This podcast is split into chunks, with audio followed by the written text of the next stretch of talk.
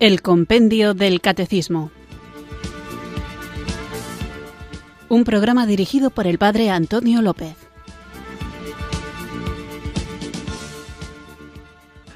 Muy buenas tardes, queridos oyentes de Radio María. Recibido un cariñoso saludo desde Irurzun, en Navarra, quienes sintonizáis una tarde más esta radio que cambia vidas, esta emisora de la Virgen, Radio María, para escuchar el programa El Compendio del Catecismo, nuestro espacio diario de formación católica en el que tratamos de conocer la fe que queremos vivir, compartir y defender. Como sabéis, quienes sois asiduos oyentes del programa, estamos en la tercera parte del compendio del catecismo dedicado a o dedicada a la vida en Cristo, es decir, al comportamiento del cristiano, o sea, a la moral. Hemos hablado en un primer capítulo de la dignidad de la persona humana creada a imagen de Dios y cuyo fin es la bienaventuranza eterna. Esto es algo que no podemos perder de vista porque es nuestro fin y por lo tanto es imprescindible que sepamos hacia dónde nos dirigimos porque eso dará sentido a todo el camino. A veces se dicen cosas así poéticas del tipo lo importante no es el destino, lo importante es disfrutar del viaje. Bueno, es importante y es bueno y es estupendo disfrutar del viaje, pero si no sabes a dónde vas, en el fondo estás perdido. Así que no hay contradicción entre saber a dónde vas y querer orientar tus pasos hacia allí y disfrutar del camino. Ambas cosas son compatibles. Pero si me dieran a elegir, que no te dan a elegir, pero si me dieran a elegir entre una de las dos, aunque insisto, ambas son compatibles, yo prefiero saber a dónde voy que estar perdido por muy bonito que sea el sendero por el que transito si no sé a dónde voy. Entonces, teniendo claro que el destino al que Dios nos llama es la bienaventuranza eterna, obraremos de manera que nos dirijamos hacia allí. Después de haber hablado de esto, hablábamos de la libertad y definíamos qué es la libertad y cómo ésta es orientada a la consecución de el fin para el que hemos sido creados, que vuelvo a insistir, es la bienaventuranza eterna. Hablábamos de la libertad y la responsabilidad, del derecho a la libertad y entrábamos en la moralidad de las pasiones. Veíamos cómo las pasiones no son ni buenas ni malas, sino que depende para que las usemos se convierten en buenas o malas y dábamos el salto al último tema que estábamos tratando, que es la conciencia moral. Hablábamos largamente de la conciencia, de cómo ésta rige nuestra conducta, pero que a la hora de seguir la conciencia hay que tenerla bien formada porque puede emitir juicios erróneos, ya que aunque no desaparece del todo, sí que puede distorsionarse o adormecerse. Después de haber hablado de todo esto, hoy iniciamos una nueva sección en nuestro programa y hablaremos en varias preguntas del compendio del catecismo de las virtudes. Pero antes de meternos en este también interesantísimo tema, vamos a comenzar invocando juntos el don del Espíritu Santo.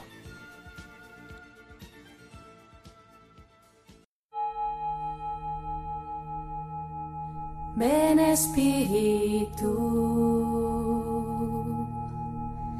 ven Espíritu, ven Espíritu.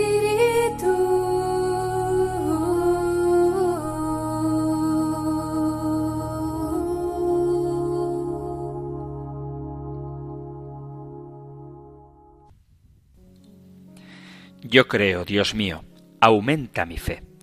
Soy consciente, Señor, de cómo la vida temporal consiste en una multitud de actos de respiración, nutrición, trabajo, descanso, movimientos interiores y exteriores. Asimismo, la vida de fe consiste en una multiplicidad muy grande de actos de fe.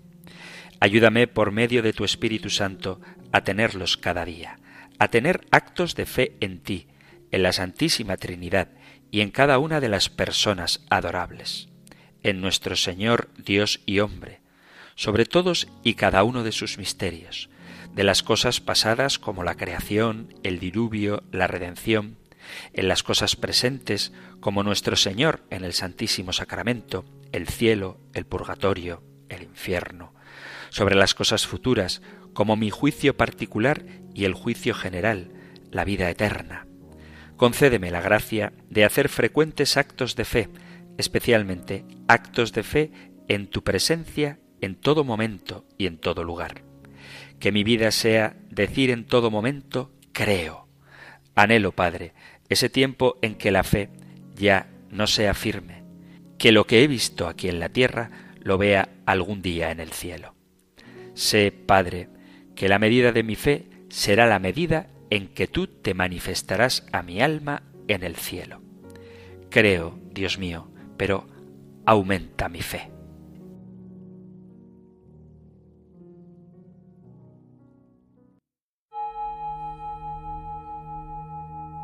Ven Espíritu, ven Espíritu, ven Espíritu.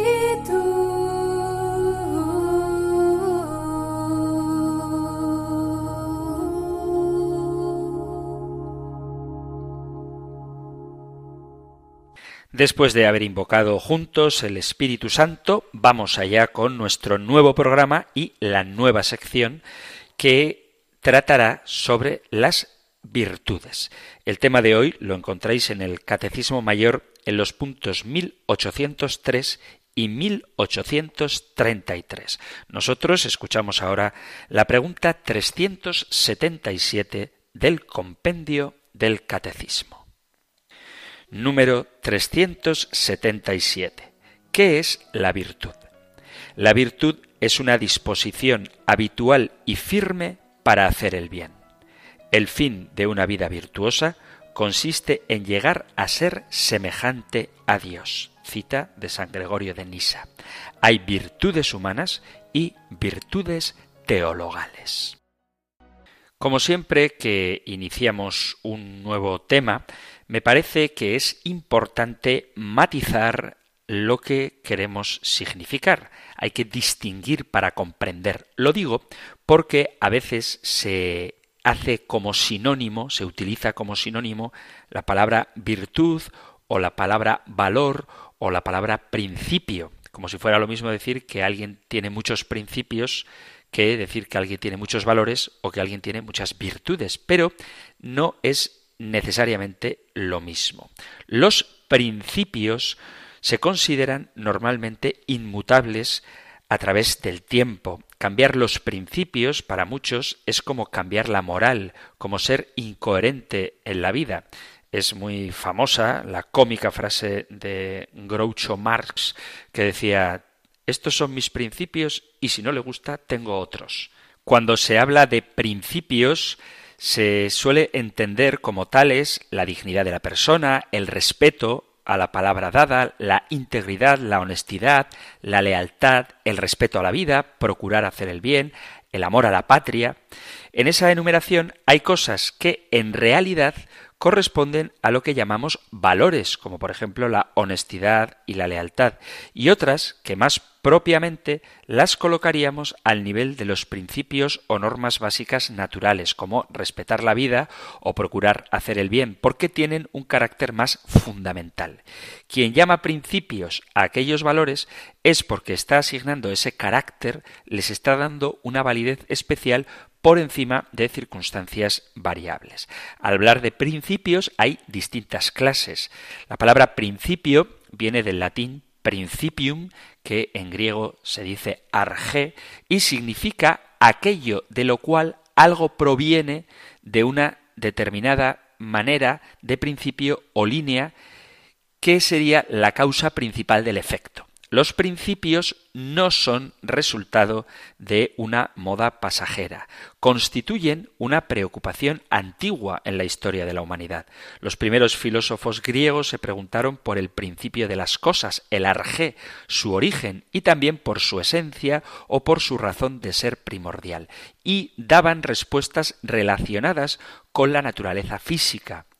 Como arjé, el origen de todo sería el fuego, el aire, el agua.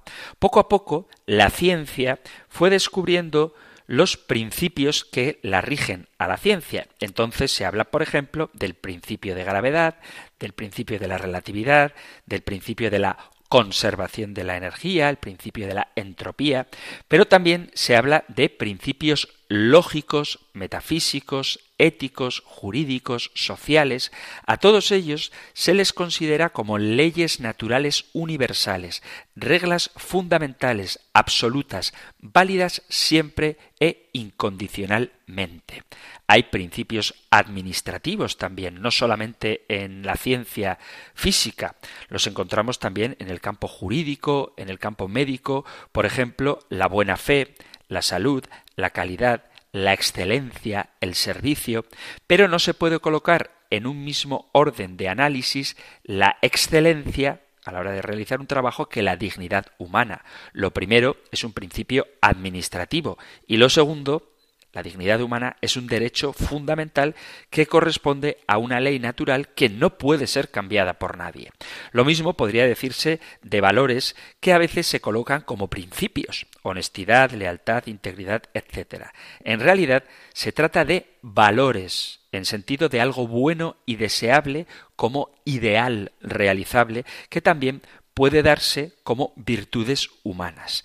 En la ética, como ciencia práctica de la conducta humana, también hay principios o leyes naturales reconocidas como tales a lo largo de los siglos. Por ejemplo, hacer el bien y evitar el mal, no hacer a otro lo que no se quiere para uno mismo, etc. Son normas prácticas universales propias del obrar moral del hombre independientemente de su cultura, de su raza, de su ideología o de su religión. En esta línea pueden inscribirse lo que hoy se denominan los derechos humanos fundamentales, la dignidad de la persona, el derecho a la vida, el derecho al buen nombre, a la fama, a la libertad, al trabajo. También a veces se habla de los principios como normas o como paradigmas. La palabra paradigma está de moda y no es extraño que su uso lleve a ampliar el significado inicial. Primeramente, paradigma se entendía como verdad científica clave o fundamental de la cual se derivan otras verdades, pero hoy en día se emplea más como modelo o ejemplo, como arquetipo, esquema, punto básico de referencia, parámetro o manera de ver o entender algo. Cambiar de paradigma es cambiar de modos de pensar en un determinado asunto. Por ejemplo, los paradigmas empresariales de hoy son muy diferentes a los de los años 30. El paradigma de lo que es una familia en nuestra cultura hoy es muy distinto a lo que era hace tan solo 50 años. Los principios obran, en cierta manera, como paradigmas básicos en una ciencia o en el comportamiento, o como normas básicas que hay que acatar. Pero no podemos reducir los principios a meramente paradigmas o normas, porque el principio inspira conductas que van más allá del paradigma o de la norma, que van más allá, digamos, del ambiente. Decimos, por ejemplo, que una persona de carácter se guía por principios, pero esos principios hay que integrarlos luego en la conducta personal y ya nos movemos en un terreno próximo a los valores y a las virtudes. Una persona de carácter, sin duda, es una persona que tiene y vive valores y posee virtudes comprobables.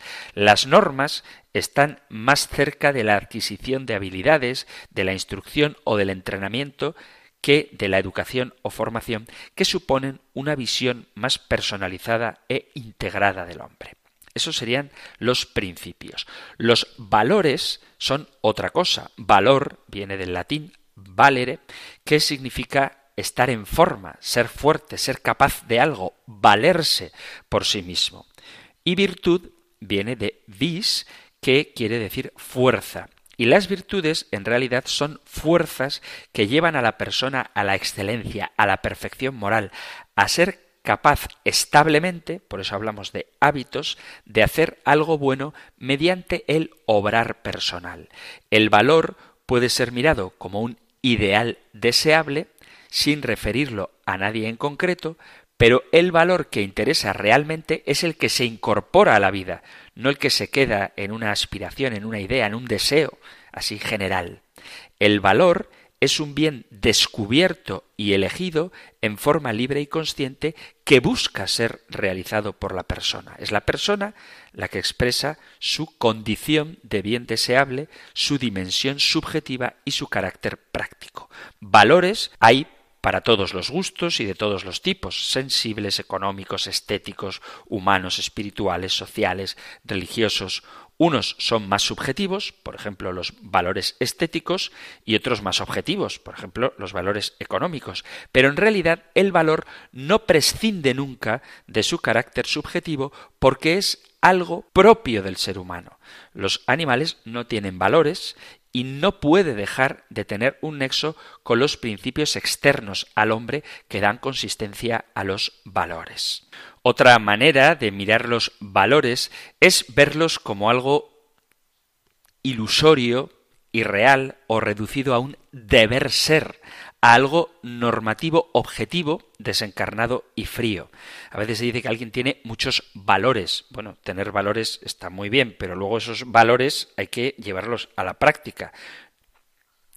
Los valores se ofrecen como ideales, pero es todavía más preciso que son reales, reconocidos, participados, relativos a personas que se relacionan entre sí, que son realizables, practicables, identificables, que llevan a obrar, que no se quedan en una abstracción mental. El valor siempre cualifica o determina concretamente, pero no se reduce a ser simplemente un sustantivo o un adjetivo, sustantivo como la lealtad o un adjetivo como ser generoso o un símbolo. El valor tiene que ver directamente con la conducta humana. Ayuda a estructurarla y a transformarla en la medida en que es algo vivido, reflejado en las acciones personales.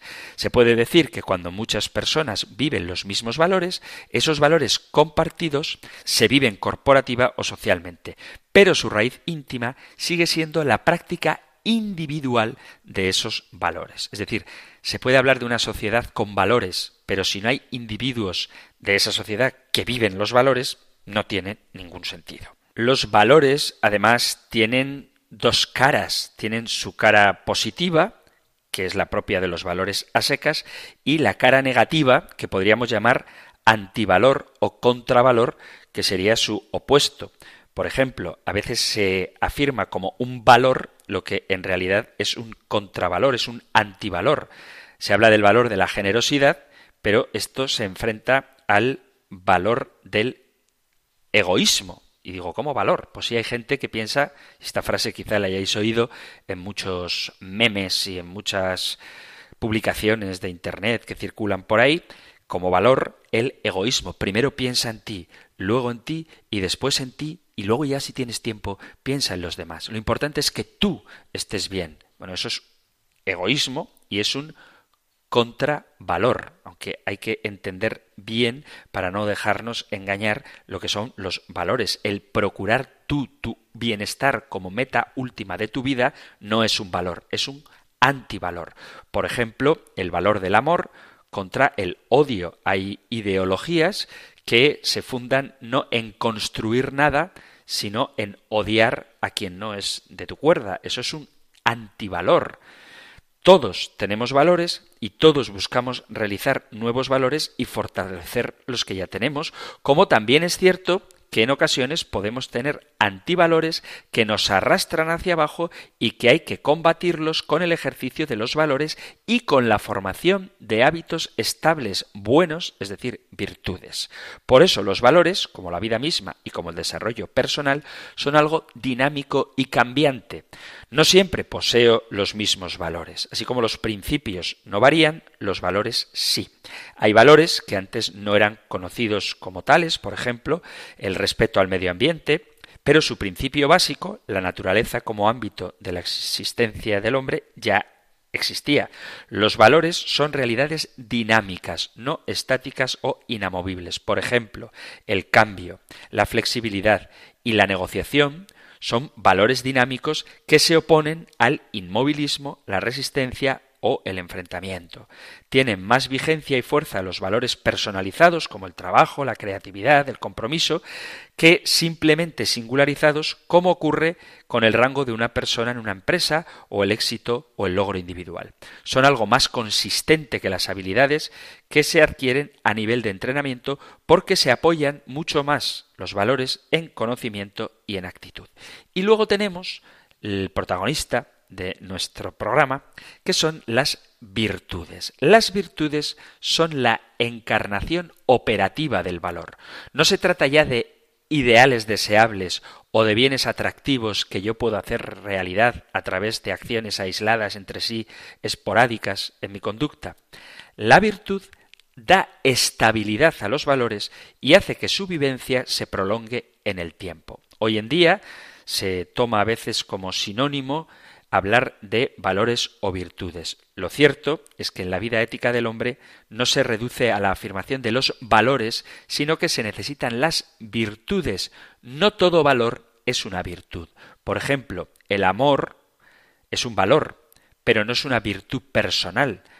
La virtud se concibe como un hábito o disposiciones estables que convienen a las posibilidades que hay en la persona de obrar y que permanecen en ella de una manera constante. Es decir, tener el valor del amor no hace que tengas la virtud de amar. Son dos cosas distintas. Por ejemplo, la virtud de la generosidad implica tener una disposición habitual a dar y darse a los demás. Sin embargo, el valor de la generosidad sería simplemente el deseo de querer ser generoso. Pero una cosa es tener un deseo, sería el valor, yo entiendo que ser generoso es algo positivo y deseable. La generosidad es un valor en ti. Pero mientras que tú no tengas una disposición habitual de ser generoso, de efectivamente dar y darte, tu valor no se convierte en virtud. Por ejemplo, el conocimiento, tener formación es en sí mismo un valor, pero ese valor puede ser usado para hacer el bien o para hacer el mal. La virtud, sin embargo, sólo puede dirigirse a hacer el bien. El campo de los valores, por tanto, es más amplio que el de las virtudes. No todos los valores se convierten en virtudes personales. En el lenguaje común, como decía, se suelen tomar como sinónimos. Muchos valores llevan el mismo nombre que algunas virtudes, pero no son exactamente lo mismo. Todas las virtudes se resumirían en el amor como la síntesis del esfuerzo de la persona para alcanzar el bien de diferentes maneras. El orden del amor es fundamental en la creación de los hábitos. Sin amor no hay crecimiento en la virtud. La virtud sería la encarnación operativa habitual de los valores y goza del mismo dinamismo que se le atribuye a los valores, pero personalizándolos de una manera más plena. No obstante, nosotros en estos programas Vamos a hablar de las virtudes, tanto humanas como teologales, pero desde un punto de vista teológico.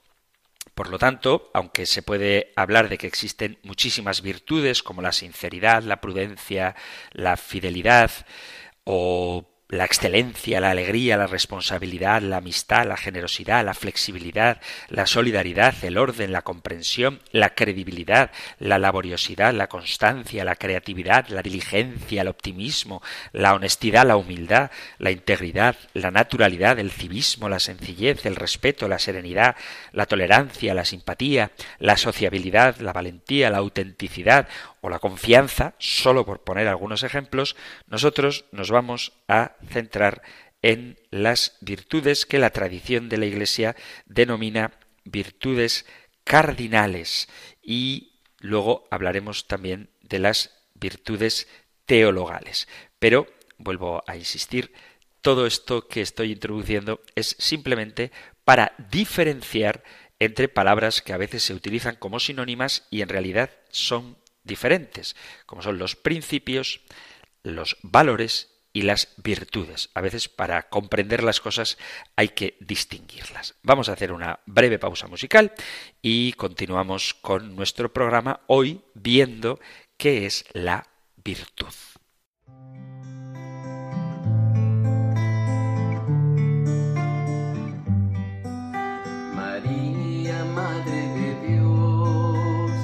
Gracias te doy por tu amor, le das paz a mi corazón.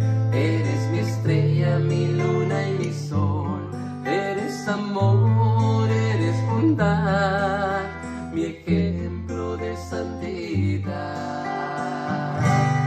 Quiero aprender de tus virtudes, tener tu paciencia y tu fe, ser obediente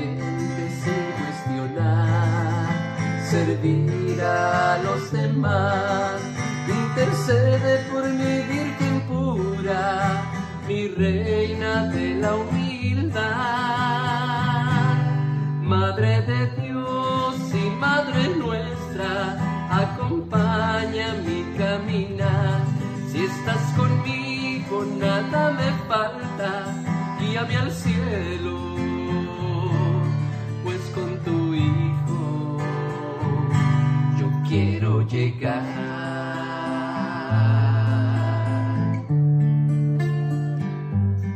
Quiero aprender.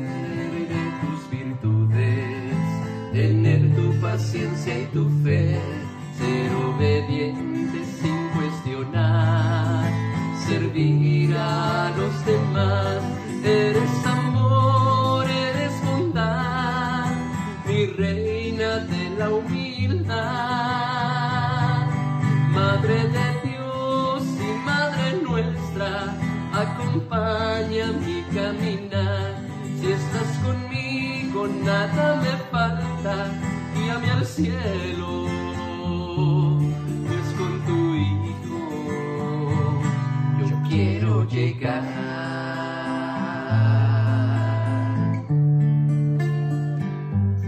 Madre de Dios y Madre nuestra, acompaña mi caminar. Si estás conmigo, nada me falta, guíame al cielo.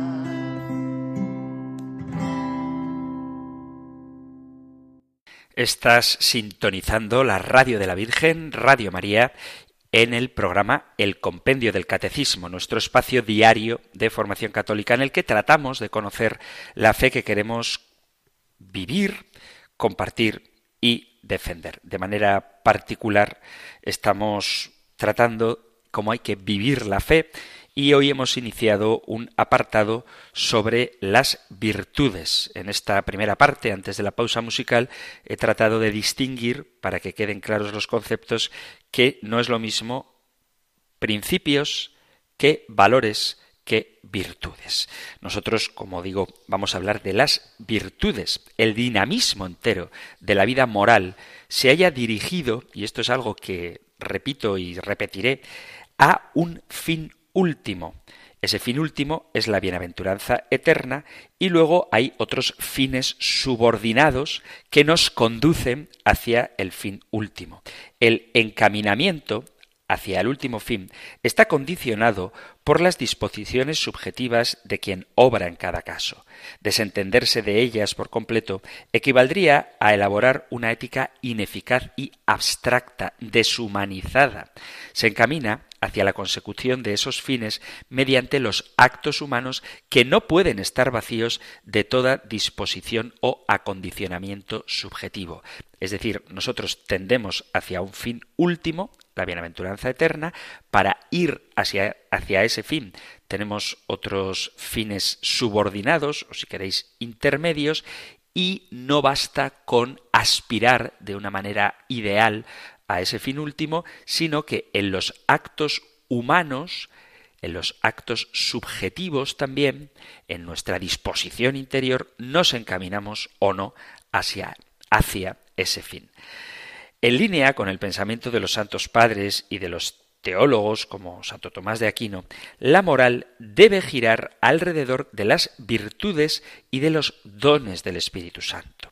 Esa es la orientación que nos da ya Veritatis Splendor y que también recoge el compendio del catecismo. De esa forma se supera ese esquema que existió durante siglos por parte de muchos teólogos moralistas al elegir una moral que se fundara solo en los mandamientos. Hablaremos, por supuesto, de los mandamientos, pero ahora toca enlazar los mandamientos con las virtudes para devolverles un cierto dinamismo. La moral de las virtudes debe asumir los mandamientos y debe tenerlos en cuenta, pero no se puede o no es conveniente reducir la vida cristiana, la moral cristiana, meramente al cumplimiento de los mandamientos, aunque por supuesto que está vinculada a ellos. La persona humana tiende hacia sus propios fines en virtud de una inclinación natural o mediante una disposición subjetiva. Esta disposición no es algo natural en el sentido de que deba ser innata, sino una determinación especial de lo que es de la naturaleza humana por estar siendo poseído por esta naturaleza humana. Son disposiciones subjetivas determinantes de la voluntad y de la tendencia a un fin concreto.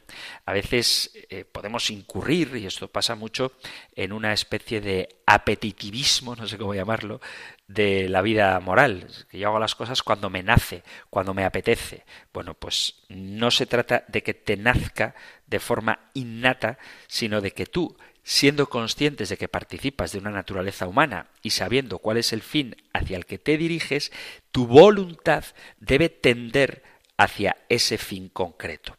Conocemos estas disposiciones con el nombre de pasiones o hábitos. Y a los hábitos operativos, en una acepción muy amplia, se le conoce con el nombre de virtud si es un hábito bueno o vicio si es un hábito malo. En este sentido, se puede hablar de virtudes intelectuales o virtudes morales. La virtud moral no es la mera aptitud o la capacidad para obrar el bien, como tampoco el vicio es una simple facultad, una aptitud para obrar el mal, sino que tanto el vicio como la virtud son como propensiones habituales a un obrar voluntario con una cierta facilidad y destreza para la obra bien hecha en cualquier quehacer concreto, de suerte que la virtud moral puede ser definida como la inclinación habitual al acto humano moralmente bueno. El hombre es responsable de su propio bien y perfeccionamiento. Él decide sobre sí mismo. Con sus actos va logrando, o por el contrario, frustra su propia perfección radicada en su amor a Dios y al prójimo, que culminará en la unión beatífica, en la bienaventuranza eterna.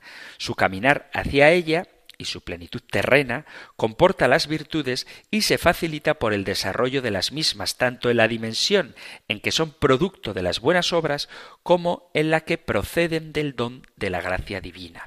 La vida virtuosa no es sólo plenitud de humanidad, sino una verdadera divinización de la persona. Es muy bonito lo que dice San Gregorio de Nisa, que cita la pregunta 377 que estamos tratando hoy. El fin de una vida virtuosa consiste en llegar a ser semejante a Dios. Por lo tanto, esto de que la vida virtuosa no es sólo plenitud de la humanidad, sino una verdadera divinización de la persona, debería hacer que nos tomemos muy en serio el cultivo, la práctica de las virtudes. La virtud es una cualidad del hombre que obra como principio íntimo y activo de los actos, haciéndole capaz de realizarlos bien. Por eso se puede definir la virtud como un hábito bueno que obra el bien. Se comprende que conocer las virtudes es esencial para la vida cristiana. La virtud es un hábito y por eso nos tenemos que ocupar de lo que significa un hábito, que no es el atuendo de los religiosos. Un hábito designa aquellos modos de ser que afectan al modo en que la persona actúa sin modificar su sustancia. Es una cualidad relacionada con la operación propia de cada ser, una disposición operativa en orden a la propia perfección que a la vez la comporta en el sujeto. Disposición operativa y fin o perfección están en íntima relación. Por eso no se puede describir nunca un hábito sin que la calificación de bueno o malo figure en tal descripción. En efecto, lo que determina a una cosa es su forma, pero la forma no es solamente la esencia de una cosa, sino también su razón de ser. La forma de una cosa es al mismo tiempo su fin. Dentro del hábito, en su sentido más general, se suele distinguir entre los que residen en la naturaleza misma y los que radican en las potencias operativas. En el primer caso se habla de hábitos entitativos, del hábito de lo que se es. Por ejemplo, la salud, en el orden tanto corporal como espiritual, la gracia, y de ordinario se reserva la palabra hábitos operativos o disposiciones de la propia perfección que residen en la potencia del hombre, marcando su progresiva plenitud. Todo hábito hace relación a la perfección a la que aspiramos y por lo tanto a la plenitud del ser. En el dinamismo de la libertad, la esencia y el fin son la capacidad y responsabilidad de amar a Dios y a los demás propios de la naturaleza humana. Las virtudes humanas morales son hábitos que perfeccionan nuestra capacidad natural de amar. La gracia prolonga misteriosamente y diviniza esa capacidad mediante las virtudes sobrenaturales y los dones del Espíritu Santo afincados en el nuevo ser y la nueva vida que nos confiere. De ahí que se hable de la gracia como de un hábito entitativo, en el sentido de que te cambia, te hace un ser nuevo, diferente. Pero la noción de hábito, aplicada a la gracia, es el efecto primero en la criatura de la acción divinizante del Espíritu Santo. Se entiende, por tanto, por hábito operativo una cualidad estable de las potencias del hombre que las dispone e inclina a obrar en un sentido. Todo hábito hace relación a la disposición de un ser a obrar de un modo determinado por el que se va perfeccionando o disminuye en perfección sin dejar de ser lo que es, pero esta disposición existe en sentido estricto únicamente en los seres libres que tienen autodominio para dirigirse por sí mismo a su fin o perfección. Por lo tanto, una virtud sería un hábito que te lleva hacia tu fin último. Los principales hábitos operativos son los hábitos naturales, las virtudes adquiridas e infusas, los dones del Espíritu Santo y también son hábitos pero no virtudes, los vicios. Como resulta de esto que he mencionado, hay tres elementos que caracterizan al hábito. En primer lugar, es una cualidad de las potencias operativas del hombre. Únicamente una criatura dotada de libertad puede aumentar, mediante hábitos, el dominio de que goza sobre sus actos. El hábito, como cualidad de un ser libre, se caracteriza por una perfección de la que el sujeto se une voluntariamente. Los animales, y esto suele generar polémica y es una cosa que me hace mucha gracia, los animales no pueden tener hábitos porque carecen de libertad. Pero mi perro siempre tiene la costumbre de salir al baño, al baño, de salir a hacer sus necesidades a cierta hora. Eso no es un hábito, porque la naturaleza de los animales está instintivamente determinada. No obran porque quieren y lo que quieren, sino siguiendo un instinto. Pueden ciertamente ser acostumbrados a obrar de una determinada manera. Su instinto tiene una cierta plasticidad que hace que pueda ser moldeado por el hombre dentro de unos ciertos límites. Pero el animal no adquiere un hábito, no incrementa su poder operativo, sino que su instinto es condicionado de otra manera. Lo propio del hábito es disponer e inclinar a una operación, a obrar de una determinada manera. No todos los hábitos ciertamente lo hacen de igual modo. Las virtudes adquiridas hacen fácil y con natural la operación. Las sobrenaturales, en cambio, sobre todo, dan la capacidad misma de realizar las obras propias de la vida de la gracia y una cierta inclinación, pero en menor grado la facilidad. Los dones del Espíritu Santo dan docilidad a la acción de Dios. Por eso, la clásica definición del hábito como la cualidad que hace moverse de manera fácil al hombre en lo que es difícil, se refiere en sentido estricto a los hábitos adquiridos.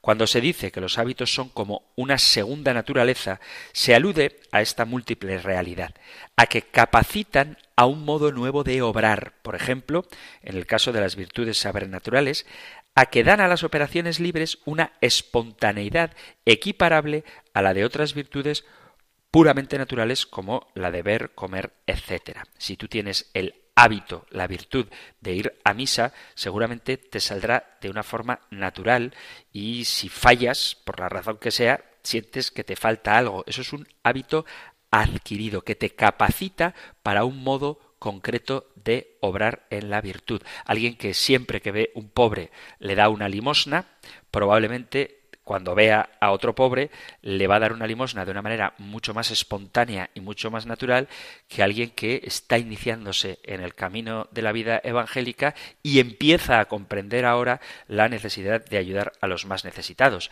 Quizá esa persona habituada a guardarse su dinero para él tenga que hacer un esfuerzo mucho mayor para dar una pequeña limosna que el que tendría que hacer alguien habituado a ser generoso con una gran limosna. Es decir, el que está acostumbrado va a hacerlo de una manera nueva con respecto al que no es habitualmente, que no es habituado que lo haga, lo va a hacer de una manera mucho más fácil, mucho más espontánea y probablemente mucho más generosa y con menos esfuerzo. Por lo tanto, el hábito dispone e inclina a obrar de una determinada manera. Y por último, caracteriza al hábito ser una cualidad estable, difícilmente removible. Un hábito existe solo cuando la inclinación es permanente. Hay mucha gente que dice, pues yo también a veces doy limosna. Estupendo que des a veces limosna, pero eso no es un hábito. Un hábito es una disposición permanente y estable. Todo el mundo ha dado alguna vez un buen consejo. Todo el mundo alguna vez se ha reprimido las ganas de contestar mal a quien te está ofendiendo. Todo el mundo alguna vez ha dado limosna. Todo el mundo alguna vez ha dicho la verdad. Pero eso no es un hábito. El hábito significa que habitualmente, siempre, dices la verdad que siempre das una limosna, que siempre te callas cuando alguien te ofende y respondes con una sonrisa. Es decir, los hábitos no son actos puntuales, las virtudes no son actos puntuales, las virtudes son hábitos y por lo tanto son cualidades estables.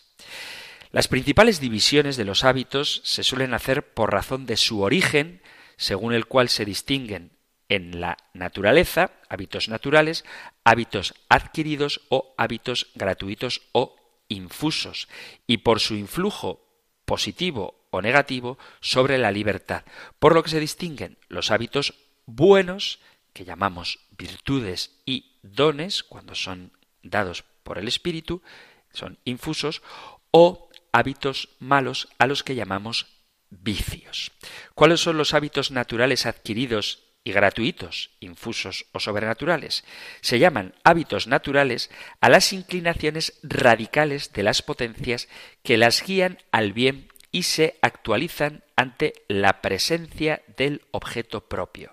Así, el hábito de los primeros principios, tanto los especulativos como los prácticos, que se actualiza en todos los hombres en cuanto quieren conocer y obrar rectamente. Se habla de hábitos porque, a diferencia de otras disposiciones naturales de la persona, no son sólo algo que el sujeto puede fácilmente cultivar, sino una inclinación tan establemente arraigada en la naturaleza que, pese a no ser cultivados y aun a ser impedidos voluntariamente, brotan de nuevo por el menor resquicio donde cesa el impedimento.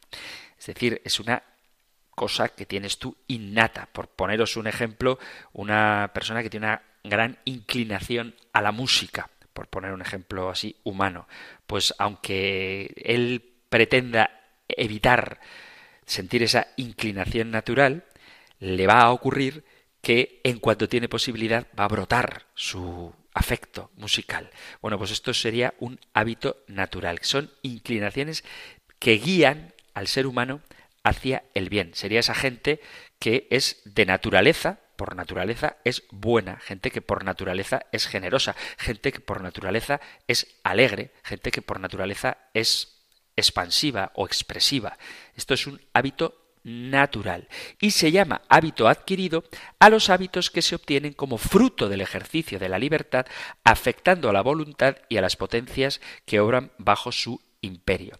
Son hábitos que tú has cultivado voluntariamente haciendo un buen uso de tu libertad para adquirirlos. Y se llaman hábitos gratuitos, infusos o sobrenaturales los que Dios concede a los hombres para obrar por encima de su naturaleza. Aunque el uso corriente de estos términos de hábito gratuito o infuso y de hábito sobrenatural se utilizan como sinónimos, en realidad la noción de hábito gratuito es más amplia que la de sobrenatural, pues Dios puede infundir gratuitamente hábitos que el hombre es capaz de adquirir con sus fuerzas y por lo tanto son de suyo naturales, como dio a los apóstoles, por ejemplo, el don de lenguas. Un hombre puede aprender con un hábito natural a hablar lenguas, pero Dios, con un hábito gratuito, o sea, con un don gratuito, puede infundir la capacidad de hablarlas así, instantáneamente. Y hay que distinguir lo que son las virtudes de los vicios. Esto es evidente. Siendo los hábitos disposiciones estables que inclinan a obrar bien o mal en algún aspecto y constituyendo la bondad o maldad moral el bien fundamental del hombre, es lógico que sea decisiva la distinción entre hábitos que inclinan al bien, que son las virtudes morales y los dones, y los que inclinan al mal, que llamamos vicios. Los vicios, sin embargo, son hábitos en un sentido distinto que la virtud. Unos y otros inclinan a su acto propio, al mal o al bien. Pero las virtudes lo hacen perfeccionando las potencias.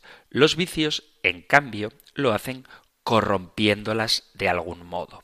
Si el pecado es una acción desordenada debida al mal uso de la libertad, el vicio es un desorden de la persona que inclina a usar mal de las propias potencias, una cierta corrupción suya y de sus fuerzas que hace dificultoso obrar bien.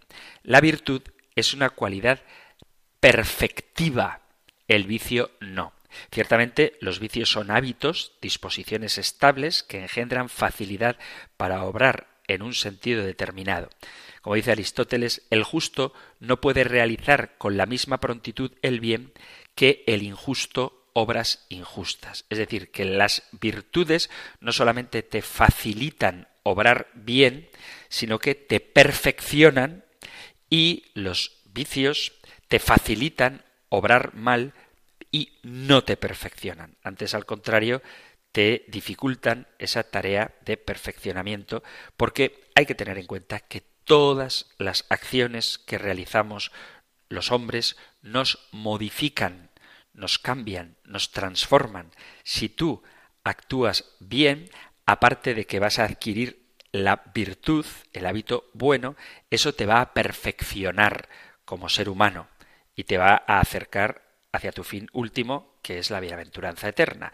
Si tú habitúas a obrar mal, ese vicio te va a imperfeccionar, te va a debilitar, te va no solamente a hacer cada vez más fácil obrar mal, sino que además te va a desdibujar, a desfigurar la imagen de Dios que hay en ti y por lo tanto te va a dificultar el acceso hacia tu fin último.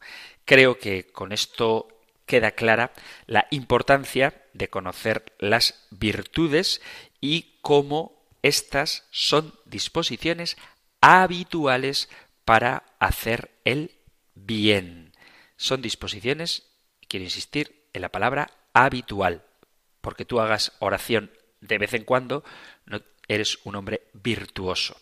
La virtud de la oración significaría que tú de forma habitual tienes una inclinación que puede ser natural, adquirida o gratuita o infusa, eso ahora no importa, pero tienes esa inclinación a orar habitualmente.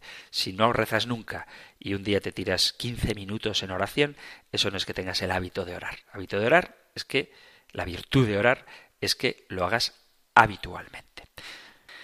Vamos a dejar aquí el programa de hoy porque se nos ha terminado el tiempo y espero que haya servido como introducción a lo que son las virtudes. Luego tendremos tiempo de ver cuáles son las virtudes humanas y de ir dedicando una pregunta del compendio del catecismo a cada una de ellas. También hablaremos de las virtudes teologales y dedicaremos una pregunta a cada una de ellas. Y hablaremos también de los dones del Espíritu Santo y de los frutos del Espíritu Santo. Así que nos auguran unos programas muy interesantes y muy prácticos. Mientras tanto, si hay alguna cuestión que no haya quedado clara con respecto al programa de hoy, os he contado de lo que vamos a hablar para que no nos adelantemos haciendo preguntas de cosas que ya vamos a tratar. Pero, no obstante, si queréis hacerlo, si queréis hacer alguna pregunta de lo que estamos hablando, de lo que hemos hablado o de lo que intuís que hablaremos en un futuro, sabéis que podéis enviar vuestros mensajes con preguntas o con testimonios, incluso con discrepancias, con sugerencias para mejorar el programa, lo que queráis, podéis enviarlo al correo electrónico compendio arroba radiomaria.es, compendio arroba radiomaria.es o al número de teléfono de WhatsApp 668 594 383 668 594 383. Terminamos ahora con la bendición del Señor. El Señor te bendiga y te guarde, el Señor ilumine su rostro sobre ti y te conceda su favor, el Señor te muestre su rostro y te conceda la paz. Muchísimas gracias por estar ahí, gracias por escuchar el compendio del catecismo y si queréis volveremos a encontrarnos en un próximo programa. Un fuerte abrazo.